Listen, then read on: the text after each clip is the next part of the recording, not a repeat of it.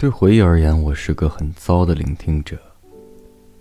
他要我不间断的听他说话，而我却毛毛躁躁，坐立难安。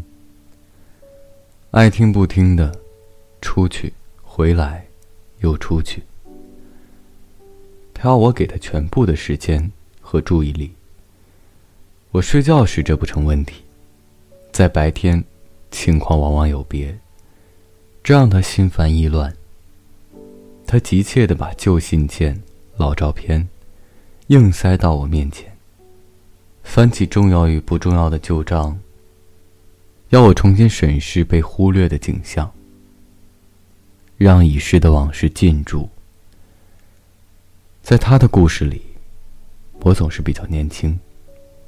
这很好，但干嘛老是旧调重弹？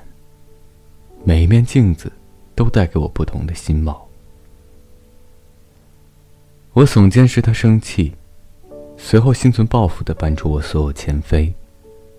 严重，但被轻易遗忘的过错。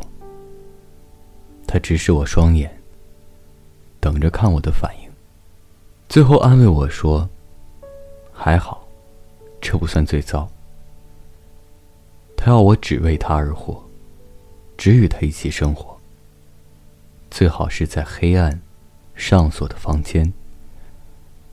而我老是规划着当下的阳光、流动的云，以及脚下的路。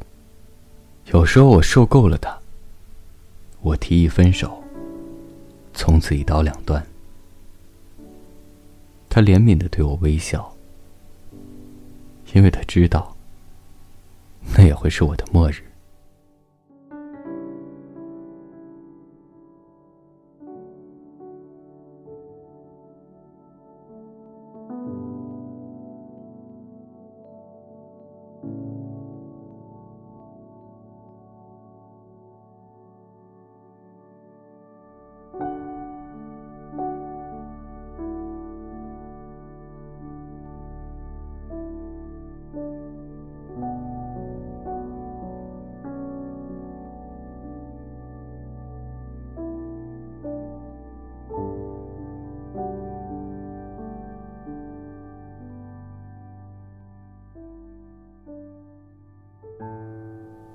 朋友你好，我是微风。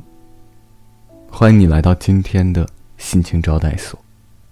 每晚睡前，原谅所有的人和事，让每个睡不着的夜晚，有一个能睡着的理由。晚安，一夜好眠。